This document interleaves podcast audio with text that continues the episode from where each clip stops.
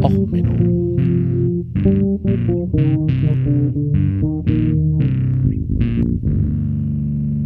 Der inkompetente Podcast über Dinge aus Militär, Technik und Computer, die so richtig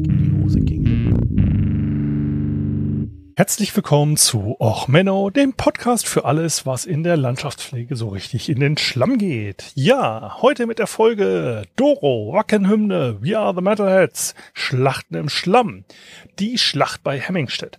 Ja, eigentlich habe ich dieses Thema schon seit ne, fast über einem Jahr äh, bei mir in dem Backburner, in der Liste der Themen.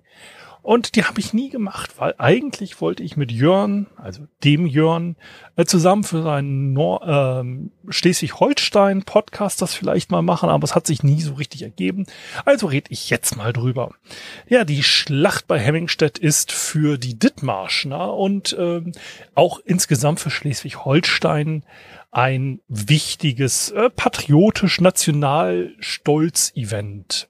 Es geht darum, ähm, das Königreich Dänemark und naja, so das, was man heute als Schleswig-Holstein kennt, hatte ja eine wechselhafte Geschichte. Es ging mal in die eine Richtung, mal in die andere. Schleswig-Holstein ist gern mal übernommen worden und Dithmarschen war immer eine eigene besondere Gegend. Ähm, Dithmarschen, wer es nicht kennt, ist eine Region oder ein Kreis in Schleswig-Holstein äh, zwischen Nordsee, Eider, Elbe und Nordostseekanal heutzutage. Ähm, es war immer eine freie Bauernrepublik. Ähm, das ist eigentlich nicht wahr.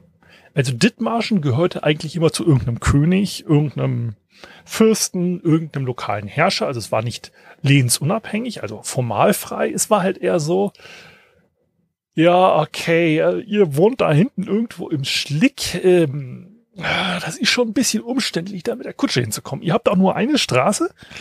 Eieieiei, oh Gott, wisst ihr was? Ähm, ich komme dann mal ähm, nicht vorbei zum Besuch. Ähm, es war halt so, dass dann halt ähm, so die üblichen Lehnsherren ähm, sich so die eigentlich gehörten zu den Bremer Erzbischöfen, die Region Dithmarschen, aber Bremen bis nach Dittmar, och nee, also wirklich. Und so hat sich dann halt so eine gewisse bäuerliche Selbstverwaltung rausgebildet, wo dann halt die reichsten Bauern mehr oder weniger ähm, die Führung übernommen haben. Die sogenannten 48er in Dithmarschen. Ähm, das Ding ist halt, dass die ähm, in Dithmarschen an sich auch kein besonders ertragreicher Boden war. Also es war halt nicht wirklich so eine Landwirtschaft, wo man sich gesagt hat, oh, okay, komm, wir machen jetzt äh, wirklich richtig Reibach und dass da ein Fürst ähm, sich richtig dafür interessiert hat. Ähm, so, und das bildete sich als 1447, haben dann die Bauern in Dithmarschen gesagt, okay, wir machen eine eigene selbstständige, unser Kirchenspiel, also die Bereiche, wo ein Pastor zuständig ist. Wir machen daraus ein Obergericht und bilden halt 48 Richter raus und bauen, es wollte sich so eine Oligarchie raus. Wie gesagt, Großbauern, die dann das Land führten. Ähm, und wie gesagt, das war halt auch eine Zeit lang recht erfolgreich, äh, bis dann irgendwann ähm, die quasi der dänische König Johann und sein Bruder Herzog Friedrich von Holstein sich dachten, ah, komm, also eigentlich haben wir Anspruch auf ganz ähm, Schleswig-Holstein. Also hieß damals nicht so. Und man hat sich da gedacht, okay, eigentlich eigentlich gehört das ja zu Stade und da haben wir ja wieder erobert und eigentlich mh, hm, irgendwie diese komischen Bauern da, die schon mehrere Fürsten und ähnliches mal auf Besuchen umgebracht haben, die da so abgelegen wohnen, wo es eigentlich keine vernünftigen Wege hingibt, die gehörten uns nicht. Und äh, äh, die wollen wir äh, erobern. Wie gesagt, ähm, ja, und wie gesagt, so seit 1100 äh, bisschen was äh, gab es halt immer wieder Ärger mit irgendwelchen Fürsten in Dithmarschen, die wurden halt gern mal umgebracht und ähnliches. Und dann hat man sich gedacht, okay, komm, eigentlich muss das ja zu Dänemark gehören. Also wie gesagt, 1459 ist Christian der erste König von Dänemark, Norwegen und Schweden zum Herzog von Schleswig und den Grafen von Schleswig, äh, Holstein-Stormann gewählt worden. Ähm, von den Städten damals.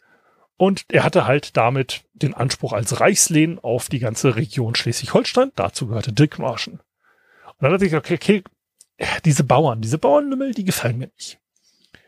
Und dann hat er gesagt, okay, ich äh, lasst mir das Ganze mal in Papierform geben. 1437 kriegt er dann vom Kaiser Friedrich III. ein Lehnsbrief äh, auf Dithmarschen. Das heißt, man hat ihm auch mal schriftlich noch versiegelt, also diese Bauern, die sind eine äh, Untertanen. Und ähm, ja, es wurde dann still drum. 1481 starb Christian I. und seine Söhne Johann I. und Friedrich haben sich dann halt die Herrschaft geteilt und ähm, hat dann halt auch gesagt, okay, komm, oh, Papa hat da so einen Brief noch, jetzt gehen wir mal vorbei und äh, sagen den Dithmarschen Jungs, ihr sollt mal ein bisschen Steuern zahlen und so. So, dafür heuerte man jetzt ähm, eine Spezialeinheit an. Und zwar die Schwarze Garde. Die Schwarze Garde waren circa 4000 Landknechte.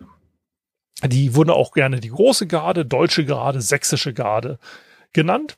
Und es war ein Eliteverband. Die waren darauf spezialisiert, Bauernaufstände platt zu machen. Also Lehnsknechte waren ja so Söldnerheere im Mittelalter.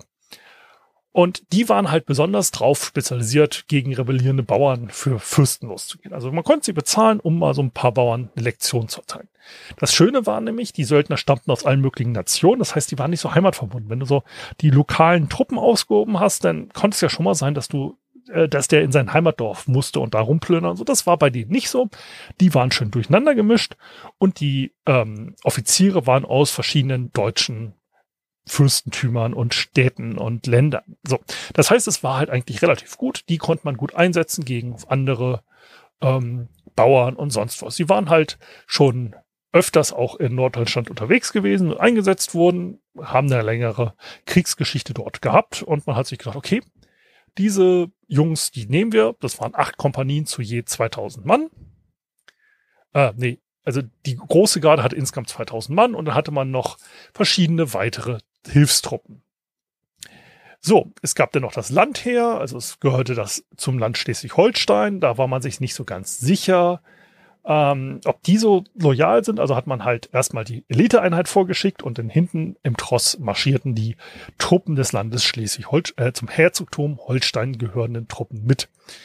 Ähm, man wollte halt auch sagen, okay, komm, das sind jetzt unsere Landestruppen, die machen jetzt im Land Frieden. So, man hatte jetzt halt sich überlegt, okay, komm, wir fangen irgendwie im Mai 1500 an. Aber der äh, König selber hat sich gedacht, komm, wir gehen schon ein bisschen früher los. Die sind am 11. Februar 1500 schon nach Dithmarschen eingeschmarschiert.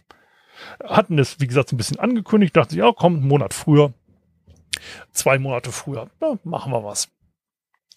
Waren dann aber verwundert, als sie die Grenze zu Dithmarschen überschritten, dass dort keinerlei Widerstand war.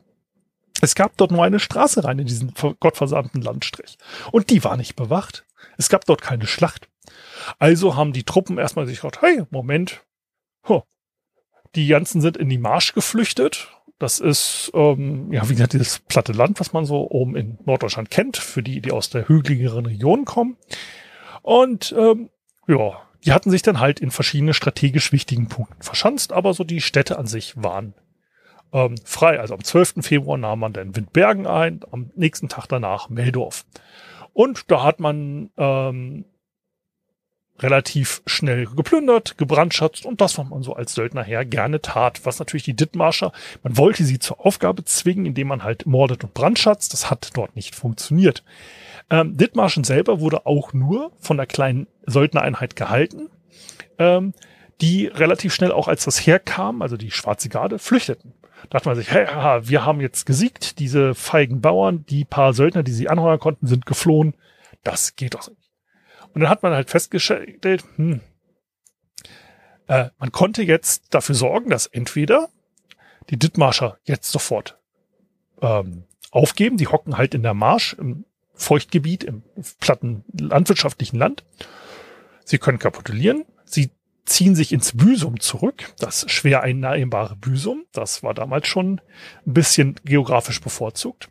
Oder man führt den Kampf auf offener Schlacht, auf offenem Feld weiter. Und Büsum war dummerweise damals auch schon zu klein für alle Bauern. Also war klar, okay, die müssen sich jetzt in der offenen Feldschlacht diesen Eliteeinheiten stellen. Weil Kapitulation geht halt für einen äh, Dittmarscher ging nicht, das war schon klar, also musste man jetzt eine Entscheidungsschlacht suchen.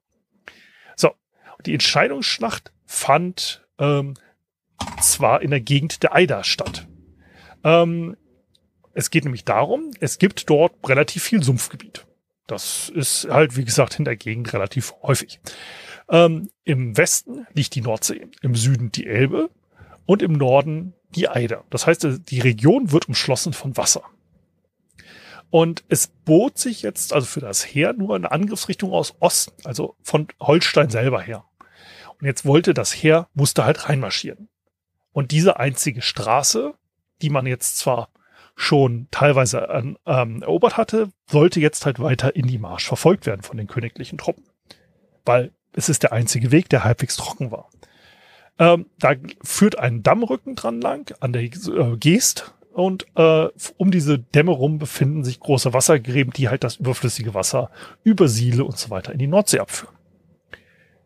Und ähm, es gab dann halt, um diese Wassergräben zu überwinden, gab es hin und wieder Brücken oder man macht halt das übliche Springstangen. Also man, was man so ein bisschen kennt, vielleicht noch aus dem Volkstum, man hat eine lange Stange, und nimmt ein bisschen Anlauf zusammen. Am, heutzutage wird ordentlich Schnaps und er wird über so ein Siel oder ähnliches gesprungen. Also so ein bisschen wie Hochsprung kombiniert mit Weitsprung.